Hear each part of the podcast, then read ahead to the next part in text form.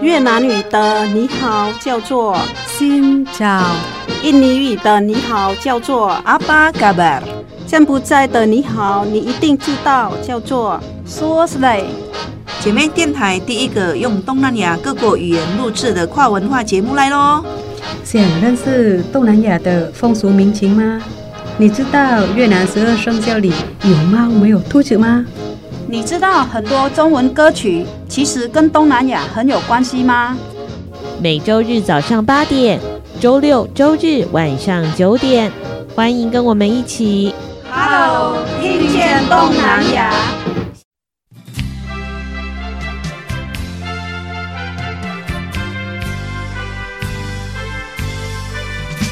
各位听众朋友，大家好，欢迎收听，Hello，听见东南亚。我是傻妹翠恒，我是小魔女梁琼丹，新找。找个吧，找鸡。找 M，非常习惯陆地生活的我们，我们大概就是做市农工商嘛，对，所以呢，对于海洋的事物。真的不了解。今天的来宾很特别，他是海洋渔业的子民。台湾呢，对于海洋的一些认识跟想象，大概都是来自餐桌上面的食物，海鲜，对，来自鱼。但是呢，今天呢，我们有一个机会呢，更来认识。是这个海洋文化，杨翠恒，你知道呢？这个台湾呢，这个远洋渔业在全世界规模分量上面都是具有举足轻重的地位。是啊，都完全不知道。我只知道是我每天去买鱼，台湾的渔业是很丰富的，因为海岛嘛，能买到很多种鱼，但是根本不知道鱼是怎么来的。今天呢，我们有一位来宾呢，就是来自高雄。大家知道这个高雄的渔获量呢，占了台湾大概全国的百分之差不多六十左右。可是呢，如果呢以远洋渔业、远洋渔获来算呢，可以到百分之八十五，所以可以知道高雄这个地方呢，是我们远洋渔业的重镇。那我们的来宾呢，既然是来自高雄，跟海洋呢又有非常深切的关系，因为他本身就是远洋渔业船长的女儿。哇，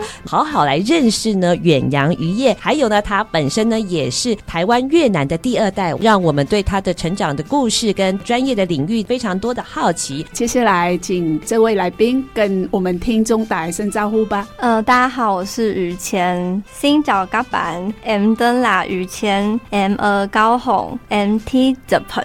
哦，于谦你好，今天的这位朋友呢是于谦，这名字也取得很好，非常的中性。跟大家认识一下，你现在是？哦，我现在是在中正大学的电讯传播所的硕二，是我现在正准备要写论文。嗯，在八年级生嘛，对不对？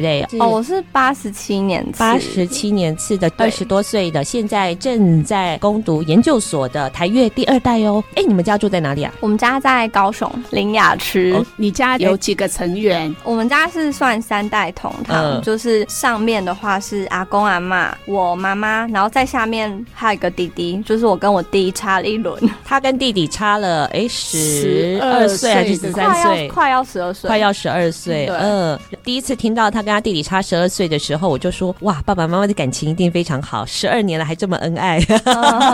后面也有很多的故事。不过呢，刚才呢，在节目开始的时候，于谦是用越南文跟我们打招呼，喂，对，稍微苦练了一番。然后你是在讲什么？很简单，就是我说大家好，我是于谦，呃，我住在高雄，我喜欢拍照，不错了，不错了，很好。谢谢。听说于谦小时候的越南语很好，小时候回过越南，对，小时候。回去大概两三次，然后那几次因为年纪很小，所以听说我回去大概一个月就已经超会讲，融入当地。嗯、但后来回台湾，家里人不太让我讲，然后所以后来就，我现在等于说我越南文大概基础是新脚这样。哎，刚才讲的几句语感也还不错，不错，就讲的很标准。嗯、然后还跟翠恒老师稍微苦练了一下，哦，又写了一些笔记，哎，表现的很好。嗯好，今天来认识我们的台湾越南第二代，也是远洋渔船船长的女儿。刚才有讲，妈妈是来自越南，妈妈来自越南的哪里？钱江省。钱江省也是一个在海旁边的故乡。我听说妈妈的爸爸也是船长，是不是？对，可是他们的船是可能跟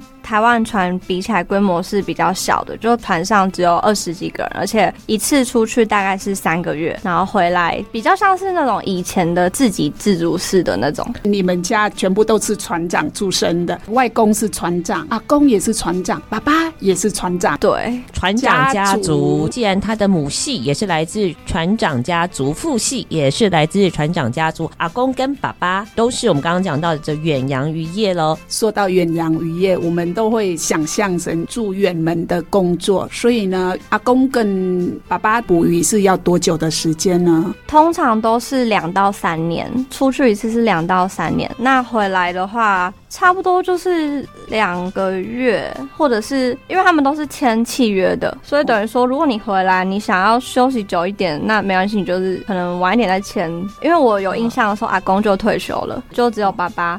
那我爸的话都是呃回来差不多一个暑假的时间，出去一趟就要两三年嘛。那爸爸通常都是去什么样子的地方啊？他们主要是有三大洋，太平洋的话是他们最常去的是一个叫萨摩亚的地方，萨摩亚群岛那边。对，印度洋的话是摩里西斯，摩里西斯，然后西班牙，哎，还有新加坡。新加坡，然后还有摩里西斯。对对对，摩里西斯。摩里西斯，我们于谦特别介绍，在非洲的旁边有一个马达加斯加，在在旁边就有一个摩里西斯岛。对，就是被称作是天堂之岛的地方。印度洋是这样，然后刚刚有说嘛，太平洋是萨摩亚，然后大基地这些是比较常去的。然后接下来就是南非开普敦。南非开普敦，对，就是就是据瓦工他们口述，就是最常，反正最常去的就是千里达。千里达，南非开普敦。哎、欸，千里达是在大西洋，大西洋在那个南美洲的上面一点点，对不对？对，如果有讲错，听众可以帮忙那个 纠正一下。这样就是千里达、开普敦，嗯，南非开普敦、萨摩亚、太平洋，就是这三个地方。据说那时候在千里达，瓦工待的那个船公司有两三百艘船都在那里，两三百艘船啊！而且他说千里达的话，几乎整个港口都是台湾的渔船。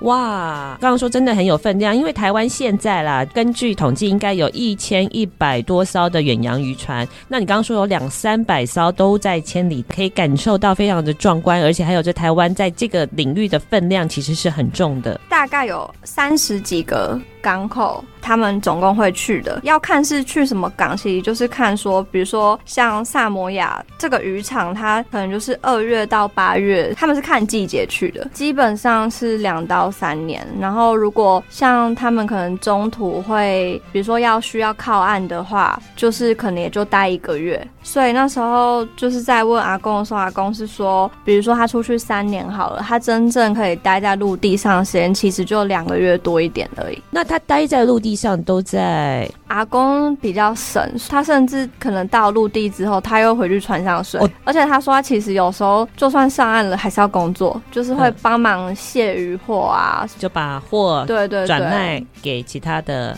不是转卖，就是他们当地通常会有呃，比如说船公船公司的对来收鱼这样子，就是只是帮他们把鱼货搬送下去，不会参与到卖的过程，就只是帮忙。然后阿公可能又他比较不会想要去就是玩乐，所以他就是会待在船上，除非阿嬷有飞来找他，他们可能才会去一些观光景点。阿公如果在去捕鱼的时候，如果停靠的地方，阿嬷也飞过来找他就对了。对，船公司会补给那个机票，让呃船长的亲属可以过去陪他们。诶，是只有船长的眷属才可以吗？应该是高级干部就可以。我本来以为说他们可能中间两三年只能等到老公回来，其实不是的，还是有机会就飞到某个地方汇合一下，一解思乡之苦。是阿公他们去捕鱼的时候，是渔获是在那边就卸货了吗？还是会有一些就是直接回来的时候再带回来吗？刚开始认识于谦的时候。我们就很好奇啊，如果是从事远洋渔业出去两三年，那那个船上的鱼怎么办？我们的呃翠恒老师就怀疑了，哎，那那个鱼如果在船上冰两三年，还可以吃吗？就是就是等到回来的时候，就是两三年了，那这样可以吃吗？我们的鱼桌上吃的鱼都都是两冰两三年，是吗？我那时候被问这题的时候，我也想说，哎，对，好像没想过。然后我就问嘛，然后阿公就说，他们之前是可能你每天抓多少鱼货，你其实都要跟公司汇报。呃，如果公司大概知道哦，你的船已经装鱼的已经差不多满了的话，他们就会安排补给船来帮你把那个鱼先送回去。就是这是第一个方式，然后第二个方式就是刚刚说的，他们会靠岸卸货。如果你可能在船上也差不多已经一年多啊，你已经鱼也差不多，那他们就会直接靠岸卸货，顺便补充民生用品。哦，所以是已经补一些量鱼，然后就会顺便慢慢的卸下来。补给船。对，关于远洋渔业呢，其实有很多我们非常好奇的地方。于谦呢，他也透过呢访谈阿公哦，然后跟妈妈的聊天呢，来爬书这一段呢我们所不知道的专业领域的故事。稍微休息一下，再回到我们的 Hello，听见东南亚。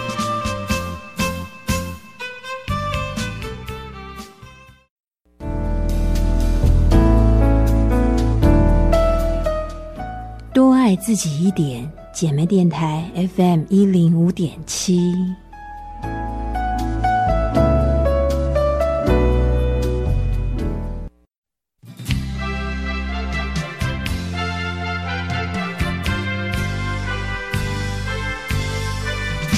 继续回到我们的 Hello，听见东南亚。今天呢，我们有一位来自高雄，也是台湾越南第二代的于谦，跟着他呢走入了远洋渔业的这一行，来认识海洋子民的生活。好，那我就有点好奇啦，因为远洋渔业呢，你看出海就要两三年了，就我们所认识到的这个远洋渔业，翠恒老师，你有什么样子的想象啊？我的想象是，应该是很辛苦的行业，每一次出海都是很久的时间，你要面对的全部都是海洋，就是你要牺牲。你自己的生活品质，出去的就是很久才回来，你家人应该也会在等待的状态。而且呢，面对海洋就是面对未知嘛，会不会有狂风暴雨的时候？会不会遇到什么急难？这个时候你只能赶快处理，或者是有时候呢，肯定会求救无援。那既然我们想象是一个很辛苦的工作，很难找人嘛，所以好像都是家族会一起进入远洋渔业这一行。所以我们好奇啦，那于谦的阿公就是从事远洋渔船，他是怎么样开始进入？呃，远洋渔业这一行的阿公他们是七美人嘛？嗯、那其实阿阿公他们就有说是在七美的话，其实是没有选择的，就是他们那个靠海的地方，哦、尤其是土壤是很贫瘠，就是好像都是那个古老石。应该也不是说他们如何投入，就是说好像是一出生你就是只有这个命运可以选择。因为阿公说他呃、欸、六个兄弟都是也是从事渔业，所以阿公是十三岁的时候他就去那个南方澳。他们以前好像都是要从煮饭的先开始当，所以阿公是十三岁就搭从高雄搭船到宜兰的南方澳，然后开始在那边的船上先当煮饭的。然后就很像你要去寺庙开始修行，对对对对对，对，先去打柴哦，对，先去打柴。然后阿公说，一开始上去也是会吐啊什么的，但就是吐一吐之后就哦，你也只能习惯。那后来就是二十岁，就是都还是在当时比较像是船员的角色。他跟阿妈二十岁结婚，那结婚之后生小孩之后，还有一个原因让阿公决定投入远洋，是因为阿公有几个兄弟，就是那时候台湾政府要演习嘛，然后演。就会投那个飞弹到离岛，七美附近可能有些岛上面就是会有那个炸弹的碎片，然后他们就去想说要去拔那个碎片拿去炸鱼，因为阿公推算起来现在应该七八十岁，八十岁左右嘛，对，不对？对，所以他经历过很多那种呃八二三炮战的等等哦，那个非常紧张的气氛，所以那个时候他们去。捡炮弹呢、啊？对，捡炮弹，然后拿去直接炸鱼，这样就这样鱼货好像会比较多嘛，一下就晕了。结果他有一两个兄弟就是要去。捡那个诈骗的过程就是被炸死了。嗯，当时这是违法的啦。然后他就是因为遇到这么恐怖的事情，他就下定决心说他不要再当船员了，就是他想要直接投入远洋。然后也是因为呃这个契机，然后再加上有小孩出生了嘛，就是我姑姑他们叔叔出生，所以他就带着阿嬷、我爸跟我大姑姑就直接来高雄。就是他是来高雄，他在开始就是从轮机长开始当起，然后轮机之后当到当当当当到他六十岁退休，他也是一步一步对一步一步，先从煮饭，然后船员、轮机，最后船长。现在我们想到那个远洋渔船的这个船长啊，哇，很多的年轻人都非常羡慕，因为是薪水听说很高，对不对？年薪有什么千万的都有哦。不过在那个时代呢，刚才于谦就讲的是。没有选择当中的一个选择，好，那我们就去走入这一行来试试看。既然讲的阿公是这样，那爸爸呢？哦，爸爸是他是十六岁的时候开始跑船，这是据大姑姑口述的，就是他之前在七美读过国小国中都是全校第一，然后后来读到国二的时候，因为全家搬来高雄嘛，然后他来高雄读国中之后，他们国中老师就就是有点瞧不起说，说啊你是乡下来的这样，然后就把你编到那个类似。放牛班，然后好像从那之后，我爸就他就啊，算啊，不读书啦，然后就跟阿公说他也要去跑船。对，那时候是阿公先带他去跑船的。他马上就是一开始先出去一年半，然后一年半。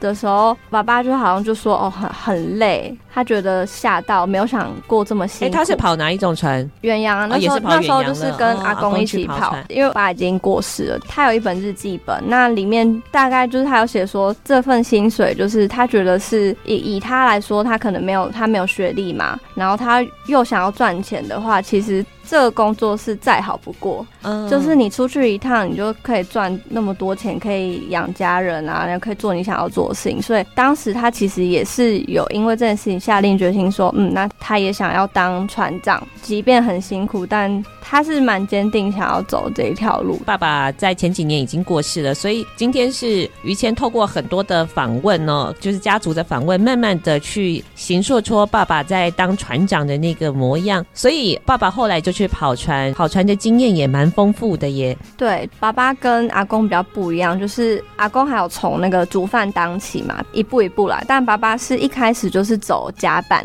甲板那边就是有，比如说三副、二副、大副，然后上去是船长。甲板是在船上的一个名称吗？哎、欸，就是应该说部门，部门对，哦、就是有分成轮机跟甲板哦。然后轮机比较像是就是管理修理那个机上的一些机器嘛，还有一些冷冻机。那甲板的话，就是比较像是负责在管理层的。所以爸爸开始从那个三副、二副，对，对，然后最后当到。船长，爸爸当船船长的时候，他是几岁？也是三十岁。他的历练还蛮完整的。你看，十六岁就开始跑船了，然后大概又累积了十四五年的时间，当上那种船长，到世界各地呢去交朋友。因为每个人的个性不一样哦，他们对于这一行的认知，还有他们感受到的酸甜苦辣，可能也不同。那阿公他是怎么样去诠释他的工作呢？当时问阿公，他就是说，讨海的就是看老天愿不愿意给你饭吃，嗯、就是很苦这样，就是在他的表情中看不出来有任何一丝喜悦的感觉，就是呃，因为。他那时候说法是说，比如说一天二十四小时好了，他有二十个小时都在工作，他只有睡四个小时哎，我会觉得说啊，难怪上一辈人会一直说我们这一辈是烂草莓。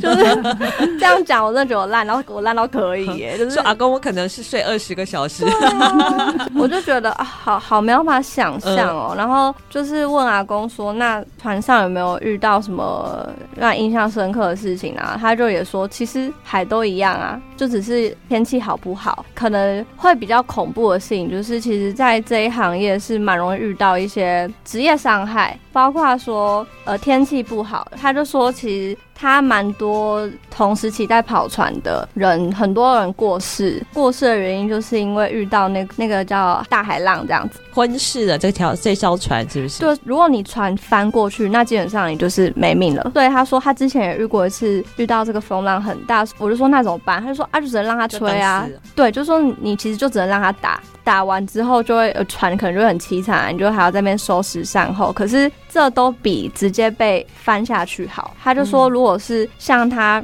之前有亲戚，就是翻下去之后，就是直接拜拜，也找不到尸体，这个是其一。然后其二就是会有那个刚刚说职业伤害嘛，因为船上会有那个要冷冻鱼的地方，那其实那个冷冻库都是负好几度，负五十、负六十。那我爸他其实他的两只手指头的第一个指节是是没有的，哦，断掉了是是，对，断掉，截肢了，对，截肢。然后我小时候看到就问说，啊，为什么你没有那前面那两根？嗯，然后我爸就说，哦，那个。他捕鲨鱼的时候被鲨鱼咬到，听起来比较威风。对，鲨鱼就想说好恐怖哦，我就觉得真的假的，好像也没有怀疑过这件事的真实性，就觉得好像合理，也在海上一切都合理。然后后来透过这一次问阿公才知道说，哦，其实我爸那时候是因为他去把那个鱼搬到那个冷冻库的时候，他的手可能就是原本就有伤口吧，然后又因为在那个这么冻的冷冻库里面，就伤口感染出来就已经冻伤。了，所以等到，而且他们在海上又不能说你要靠岸就靠岸嘛。等到他回到陆地上的时候，已经那个前面的细胞是坏死了，所以就在医院里面截肢。这就是刚刚讲的职业伤害嘛，就是你可能在船上。第一个，你遇到生病什么，你没有办法立刻获得救治。对对对，嗯、因为船船上没有医生，你可能就只能吞药。然后像我爸那种外伤的又更惨，就是只能回台湾解决。那再来最后一个，我也觉得是可能最少人想到的点，就是心理的那疾病。因为你在船上那么久，尤其又在以前的话，可能根本没有什么娱乐，然后你也跟船员什么的也都是，因为瓦工那个时候他是说。说他之前那个年代的船员比较多是，除了跟他一样是离岛人以外，比较多是原住民。我爸那时候已经几乎都是外籍义工，可能语言就不通嘛。这么早的时候，爸爸如果还在的话，现在差不多是快要六十岁。因为我印象最后一次去我爸船上是我大一的时候，嗯，那那时候我去已经都是外籍义工了，然后所以就等于说，其实他们在船上是很孤单的。可能也没有人可以理解他们嘛，所以就是很容易会心理上会出问题。我觉得我爸是这样啊，尤尤其是如果你可能个性又很硬的话，没有出口。所以经过这一次那个访问之后，就觉得哦，怎么跟海贼王演的不一样？其实呢，在节目开始之前呢，呃，我们有机会跟于谦认识。那时候，呃，于谦说起了他的船长爸爸呢，他有很多非常模糊的印象。一下呢，我们再请这个于谦呢，他来叙述他对于他所认识的爸爸，跟他现在重新认识的爸爸有什么样子的不同喽。好，稍微休息一下，再回到我们的 Hello，听见东南亚。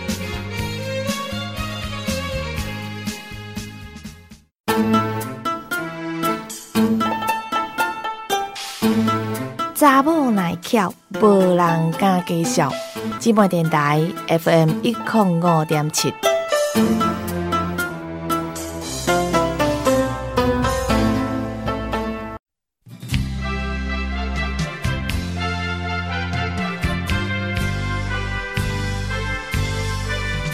继续回到我们的 Hello，听见东南亚。今天呢，我们要跟着于谦呢来继续认识呢远洋渔业这一行。于谦呢是呃八年级生，他说呢他本来认识的海洋呢是从漫画《海贼王》来的。其实那个海贼王我没有看很多，但是就是大概海贼王就是说哦，他们是一群伙伴嘛，然后要也就是朝梦想前进啊。然后那时候就觉得说哦，那在海上应该是很刺激呀，啊，可能会遇到遇到海盗这样子，所以我就问阿公说那。有没有在船上有没有遇到什么刺激的事？那阿公就说：“哦，他没有，因为他说如果你就是乖乖在公海那边的话，其实不会遇到海盗。可是有两个例外，就是如果你是在印度洋或是在索马利亚那边附近的话，那边是海盗是出名的很多。他有雇那个外籍佣兵，就是有枪的那一种。我不知道他实际上有没有遇到海盗，可是如果你有雇佣兵的话，会有种说：哦，我们家是有人管，不要来轻举妄动。”而且刚刚于谦就说，可能看我们是黄种人就会好欺负。No，我告诉你，我这也是有人来保护的。对，他们会请那个很厉害的外籍佣兵。嗯，所以阿公跟爸爸的个性其实好像是不一样。阿公是比较保险的，对，比较保守。保守。爸爸的话呢是比较爱冒险的类型。应该是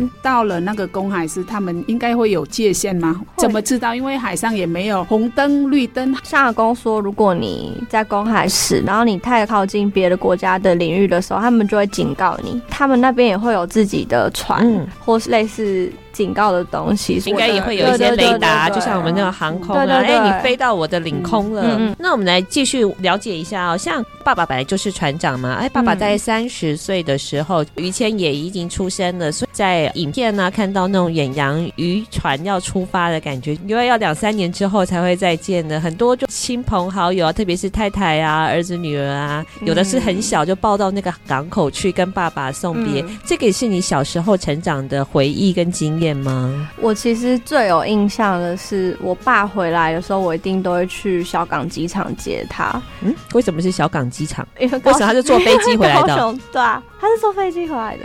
哎、欸，他不用把船开回来吗？刚刚有没有讲到，就是那个渔船有一种方法，就是你靠岸之后，然后把鱼卸货，那样就直接回来了。就是因为那里有船公司啊。哦，对对对。呃，因为我最后一次有印象，就是我爸最后一次跑船的地方是在摩里西斯，然后那一次也是我妈有过去找他。那他们也是一起搭飞机回来，所以我反而就是送别这个没什么印象，每次都是兴高采烈去迎接爸爸。我在想会不会可能是我会哭啊，因为我超爱哭的。哦、对，他是双鱼座，超感性的，所以有可能是我太爱哭，然后又可能没有办法 handle 那个离别场面，所以我对离别这个过程超没印象，就只有接他这个印象。很高兴的去接爸爸回来。嗯、对，平常的时候呢，爸爸回来就两三个月。我小时。之后的话，我爸可能就会觉得他没有办法在我成长历程陪我很多，所以就会想补偿我的心态吧。就只要哎、欸，他回来其实比较多都是出国玩，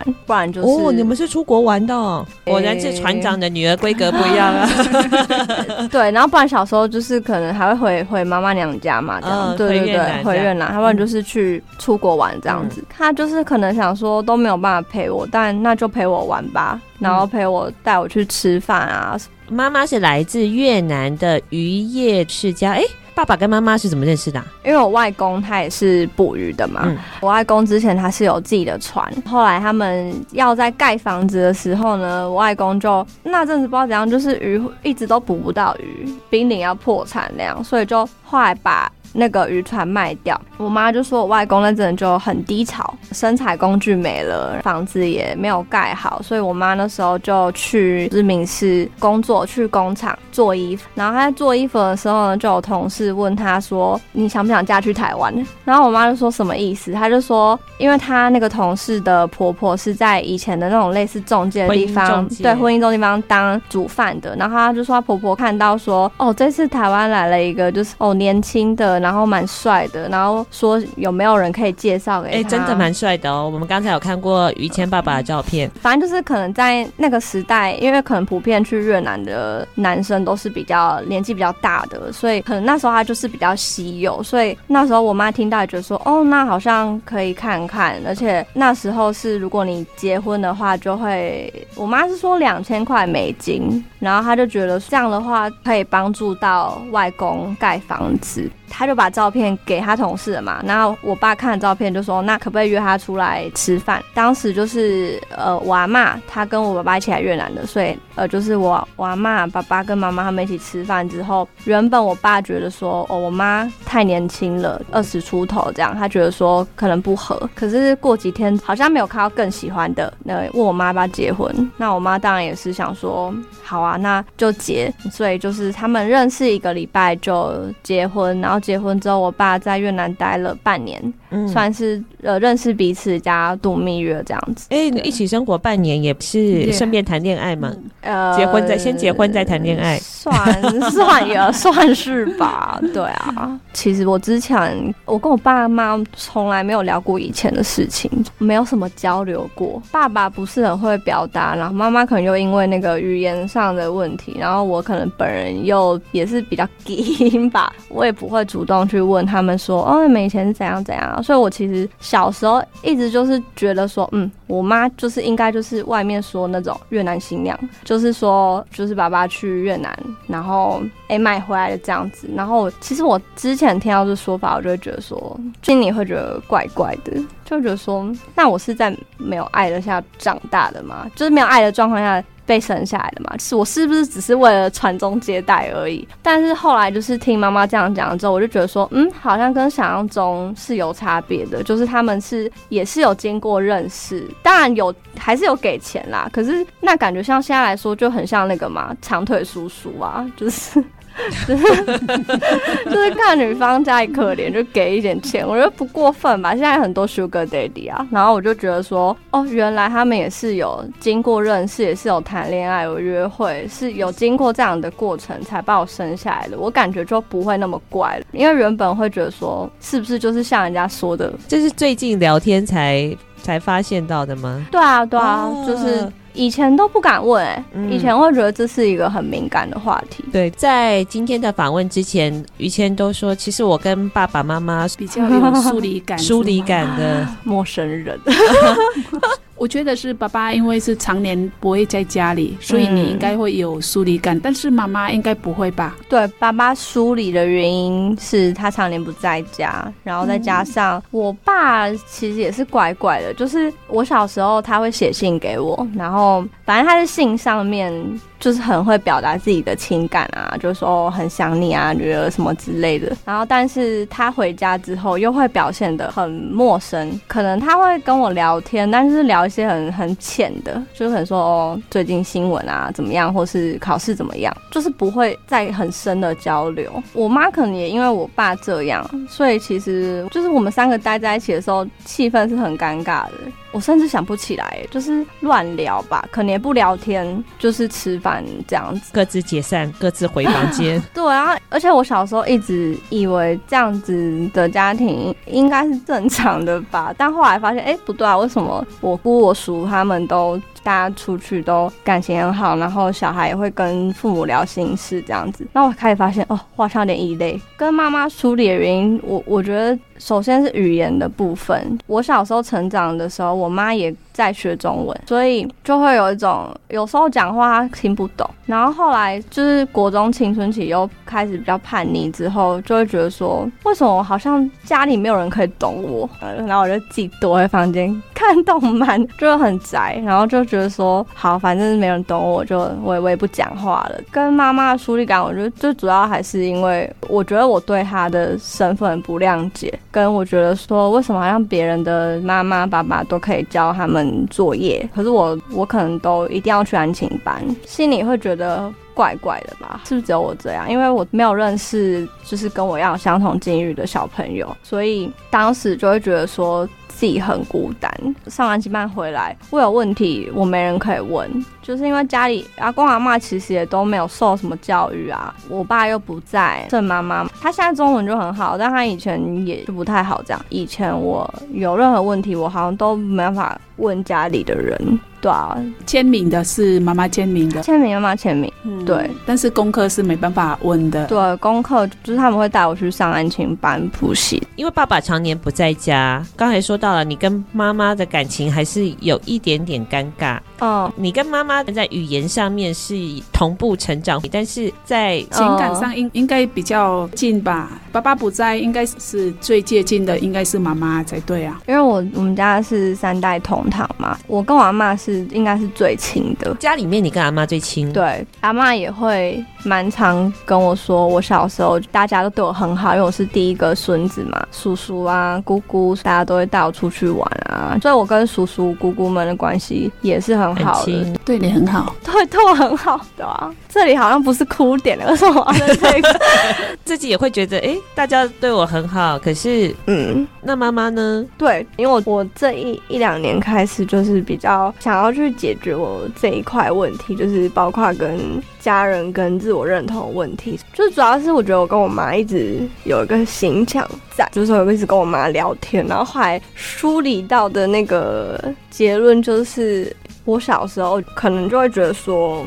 为什么好像人家的那个小孩都是爸妈带着，然后可能就是就是一本姑姑叔他们对我很好，然后阿妈对我很好，可是就觉得说我跟我妈之间是是是不是反而是最不熟的？如果是跟爸爸妈妈住在一起的话，嗯、是跟爸爸妈妈会最比较近，但是三代同堂的话，跟阿公阿妈比较近的话，可能有一些权利上的是跟阿公阿妈会比较多吗？对，反正我的钱到现在都是阿阿妈在管的，就是我的账户什么的。阿嬷真的比较像是妈妈的角色的比较，就是我会比较怕阿妈有任何像我阿妈会，我阿妈之前就跟我说，大学之前都不能交男朋友。嗯，我就对我就真的这么做了。嗯、当然大学还是有偷交一任，但是。嗯不敢让阿妈知，就是会觉得说，哦，要是被阿妈知道，我就变成他心目中那个坏孙子，我就不想要这样，因为我觉得阿妈对我来说就是宗教的感觉，他是宗教教教主，给我听阿妈出来哦。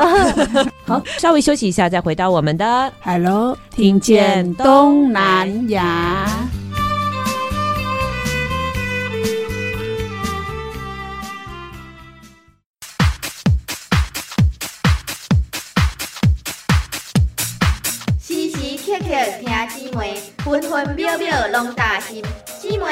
台调频一零五点七。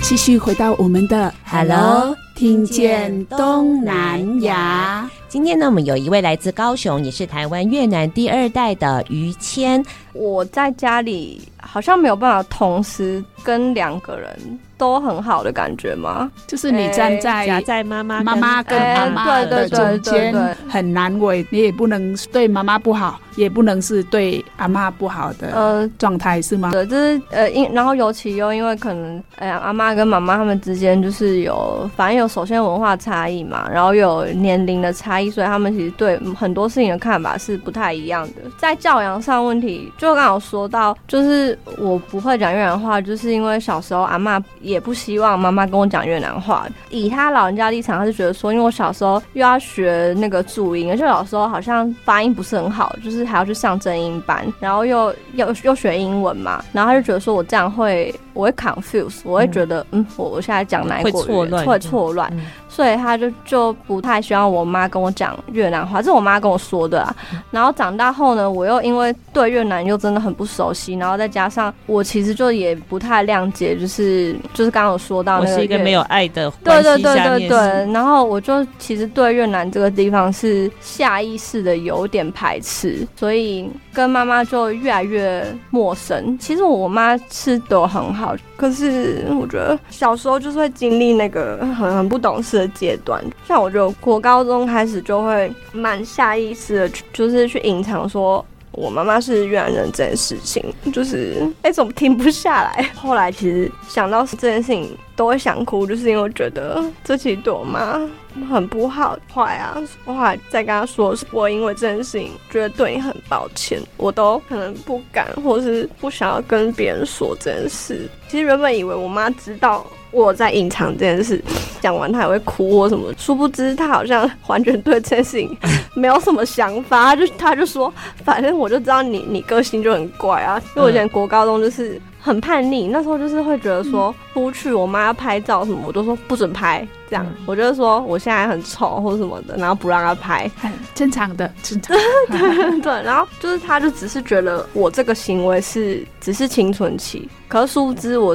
我因为这件事情一直觉得很亏欠，也很困扰啊。这个对我往后的算是人格发展也有很大影响。我后来也会一直因为这个自我认同问题觉得很痛苦。我会不知道说我到底是谁，因为我根本不认识我的上一代。对，我第一次认识于谦的时候，他告诉我说他是跟越南疏离的第二代。那当然这也是因为整个社会环境的关系，还有可能远洋渔业这一行，爸爸常年不在家，长辈就会对于这个家会有一种不安全感。对，在家里的长辈应该会是掌控权。新住民在那个状态下，我觉得是是在家里应该是。是也，你有没有说话的权？没有说话的权利。小孩子在这个状况态下，他也是要一定要选边站。像穗恒老师，当然也会曾经面对过长辈，他的教养方式可能跟我们，我觉得是我还很幸运，是我在小孩的这块的时候，是我有。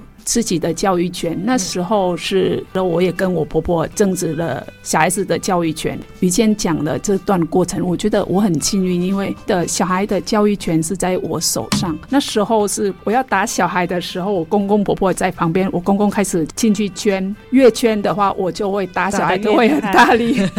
然后我婆婆就说：“嘿，你不要再讲了，你讲他就把你孙子打死。”所以我觉得是。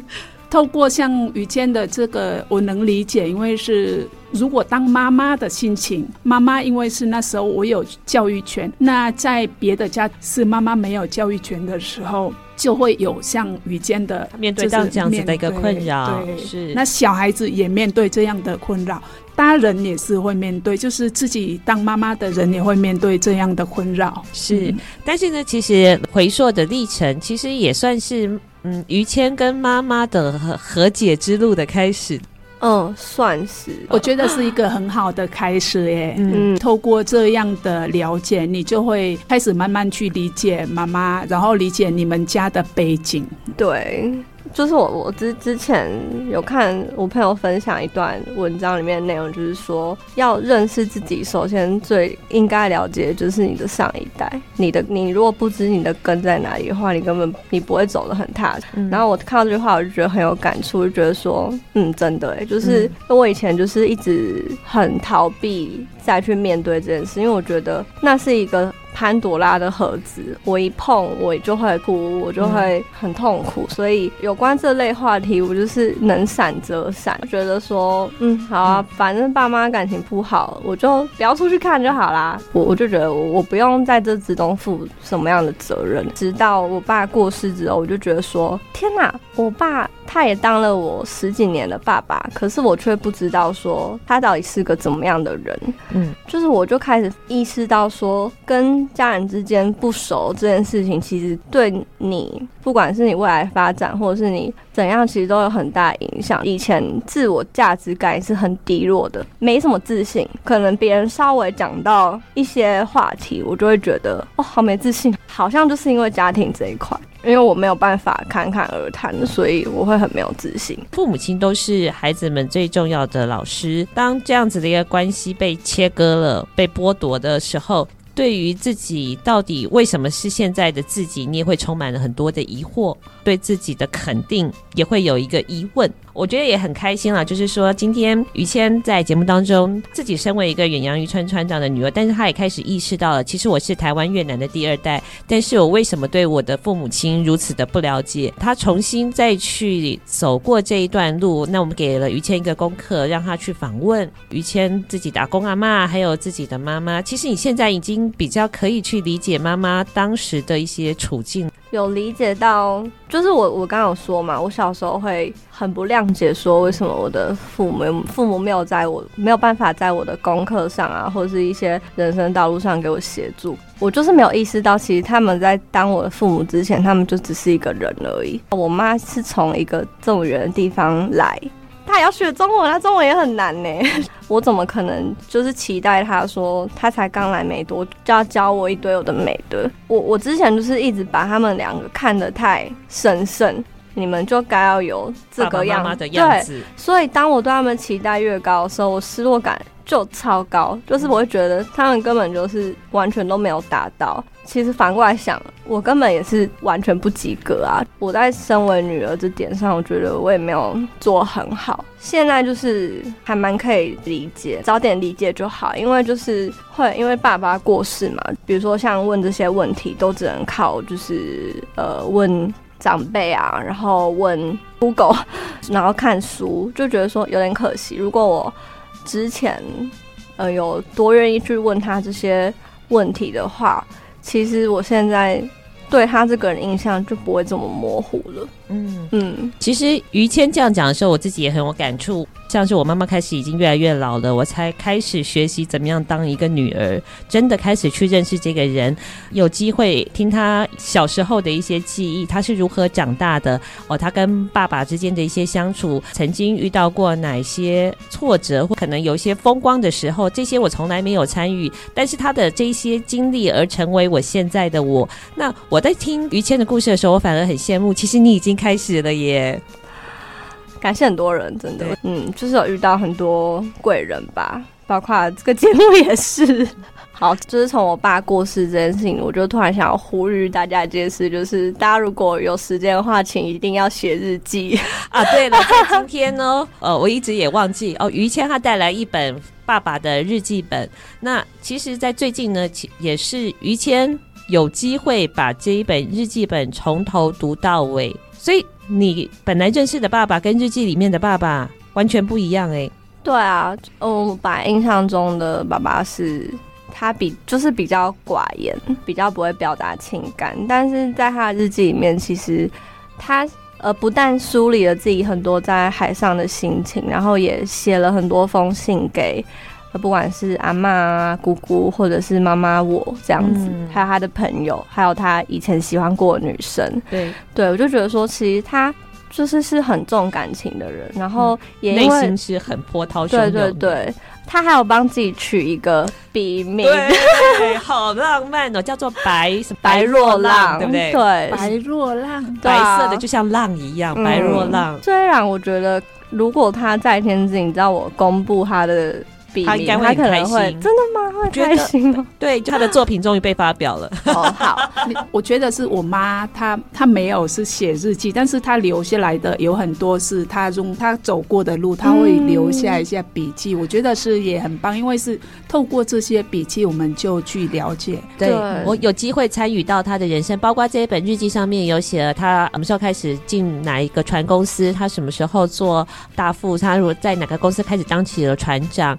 有很多心情的一些转折，包括其中我有不小心翻到，他说：“妈，为什么你要把我送上船长的路？船上的生活对他来说也有很多内心的冲突跟。”海上寂寞的心情难以表述，但他在日记里面可以好好的宣泄。那我现在也有在写日记，嗯，就是我就觉得说，虽然现在人可能就是会用连书、IG，这其实也是很好的方式，可是我觉得用书写出来又是不一样的感觉。而且如果哪一天，就是你知道云端上资料其实很容易被消失的嘛，嗯，你至少留一些就是那种纸类的东西，然后类比的事，对类，然后。你后代找到，其实对他们来说是一个很好的礼物。这本日记其实去年才找到的，嗯，就是莫名其妙突然家里大扫除的时候看到的。看到这本日记之前，其实就像刚刚说了嘛，对爸爸的记忆或是对他了解，只只能靠别人。可是翻到这本日记之后，你就会觉得说，哦。他好像又活过来了，你终于可以知道说这个人心里在想什么，然后你内心有些结也就解开了。所以我现在就是保持一个说，好，我以后要是有后代的话，我就是要把我所有写过的蠢东西都留下来，就是他们就不会有遗憾了嘛。因为我真的觉得人有遗憾是一件很是很正常的事，可是如果你留下一些东西可以让他们舒缓的话，我觉得。很好，所以如果大家有空的话，可以写日记或拍照啊，就是都很好。因为我我爸可能就是他不太会拍照，所以我找不太到他在船上的照片。嗯。我们今天有机会看到爸爸的日记，然后爸爸里面的照片，包括爸爸在国外还有女朋友的照片，爸爸好帅的照片，还有爸爸可能在心情起起落落的时候，他的笔记有时候模糊，然后有时候。当然有点情绪，然后也有充满爱。好，所以你是在一个充满爱的环境下出生的。于谦，哦，谢谢。每一个人都是自己生命史的一个主角。最近呢，看到就悠人神谷的创办人刘若瑀，他曾经说过，他说他小时候他是眷村人嘛，对面河的对面哦，常常在拜拜，就是我们这种台湾人。嗯，他后来长大的时候才发现，哎，过了这么多年，他竟然没有走过桥过去看对面的人在拜拜。猛然一想，哎，我好像也没有请过对面的人来我们这眷村吃吃饺子、聊聊天，所以呢，现在就是这个时候，我们应该找回我们拥有的。我要认识我的邻居，认识我们自己，所以希望在节目的最后，我们也开始好好的认识我们周遭的好邻居，不管你只是越南的啊，甚至是我们自己的故事。非常感谢于谦在节目当中能够讲出自己心里面的这个话。其实，呃，于谦做了很多的准备，当然很多心里面的坎。你要走过去。对啊，我我现在可以这样速度哽咽，已经是是一个很超大进步。因为我一开始在讲这件事情的时候是没有办法讲，会一直哭。虽然现在也很顺啦，就是我我本来在上这节目之前还特别想说，不行，我今天有化妆了，就是 不能哭，不能哭，哭妆就会毁。给自己的任务就是不要哭，但对，但至少我就是至少是边哭边把它讲完，因为以前是呃。只能哭。于谦，你知道吗？因为是爸爸已经不在了，所以还会有觉得是有很多遗憾，没有跟爸爸了解爸爸。那我妈也已经过世了，那我也觉得有很多事情我有在，就是有在跟他聊天，有在了解他，但是有很多事情我也没有问到底。是现在开始就是多跟妈妈接触，我们就是会走到另外一个旅程。希望下次于谦跟妈妈一起来到节目当中，我们会听到更多不同版本的故事 喽？好，谢谢于谦。那我们听见东南亚就下次见喽，拜拜，感恩，感恩，感恩，感恩。